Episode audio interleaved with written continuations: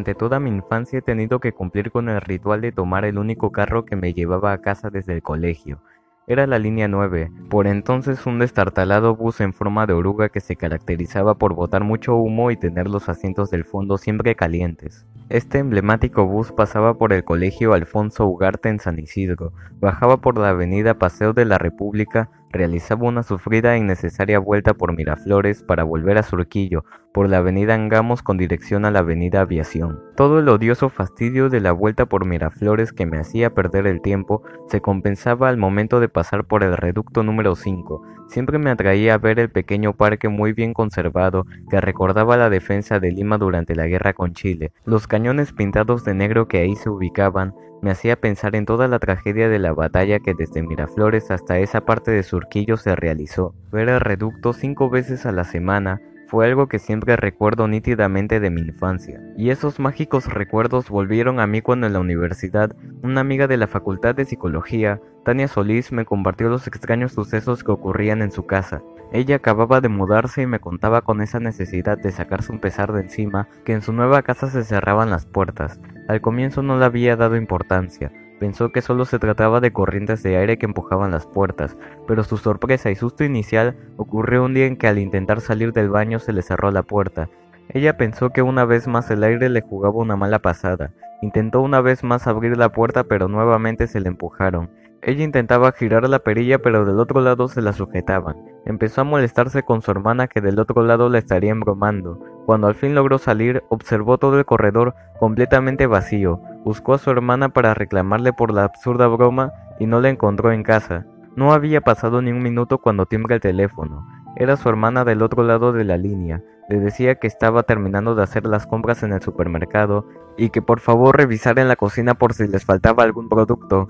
Tania se quedó helada al confirmar que durante el suceso del baño ella había estado completamente sola en casa. Ya por la noche reunida con toda la familia, empezaron a analizar situaciones extrañas. Reconocieron que en las noches alguien subía las escaleras y que ninguna de esas horas se dirigía al baño. Llegaron a darse cuenta que si dejaban un vaso lleno de agua en la cocina, al día siguiente aparecía casi vacío o completamente seco. Transcurrían los días y ya estaban acostumbradas a estas rarezas cuando cierta noche estaban todas juntas viendo hasta tarde una entretenida película en el segundo piso. Al rato sintieron sed y le tocó a mi amiga Tania bajar a la cocina por la botella de gaseosa. Le colocaron pausa al VHS y rápido baja por la botella. El silencio de la noche se alteró cuando en medio de la escalera empezó a dar gritos que alteraron hasta los vecinos. Su mamá y su hermana acudieron de inmediato pensando que se había caído o tenido un accidente. La encontraron sentada en los escalones abrazada a sí misma con el corazón agitado de miedo. Solo lloraba. La fuerte impresión le impedía comunicar lo que había visto. Esa noche todas durmieron asustadas en el dormitorio materno. Tania ya tranquilizada le contó a su familia que bajando la escalera oscuras se encontró con un niño de unos nueve años que estaba vestido con un pantalón corto y tirantes. Llevaba una pequeña gorra y un morral de tela.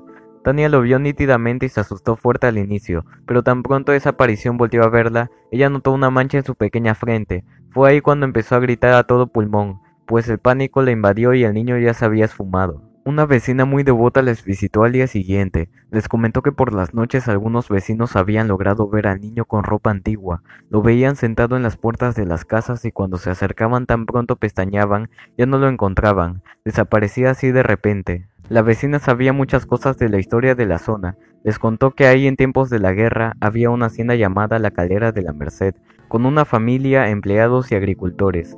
La vecina que también vivía al costado del reducto les comentó que quizás el niño perdió a sus padres en la defensa de Lima, o tal vez era un chavito que llevaba municiones o cartas a los defensores de los reductos. Ella les apoyó con varias jornadas de oración del rosario y hasta les llevó a un cura para bendecir y sahumar la casa por la tranquilidad de la almita. El reducto número 5 estaba ubicado entre La Palma y la Calera de la Merced. Allí se encontraba el batallón número 10 del Ejército de Reserva de Lima, al mando de don José M. León. Según el libro de Jorge Ortiz Otelo, hubo un pequeño enfrentamiento en el Reducto 5 y luego tuvieron que retirarse ante la llegada de las tropas chilenas, pero quedó un sirviente, Manuel Castañeda, que hizo estallar una mina. Este lugar formó parte de la línea de defensa durante la batalla de Miraflores el 15 de enero de 1881. El Parque Reducto número 5 se encuentra en la avenida Angamos frente a las torres de Limatambo y cerca al Coliseo Eduardo Divos. Aún hoy los vecinos aseguran que durante la noche pueden oírse el ruido que produce una caballería y gritos de personas en gresca. Se dice que los serenos evitan estacionarse por la zona durante la madrugada porque sienten que el carro se sacude sin explicación.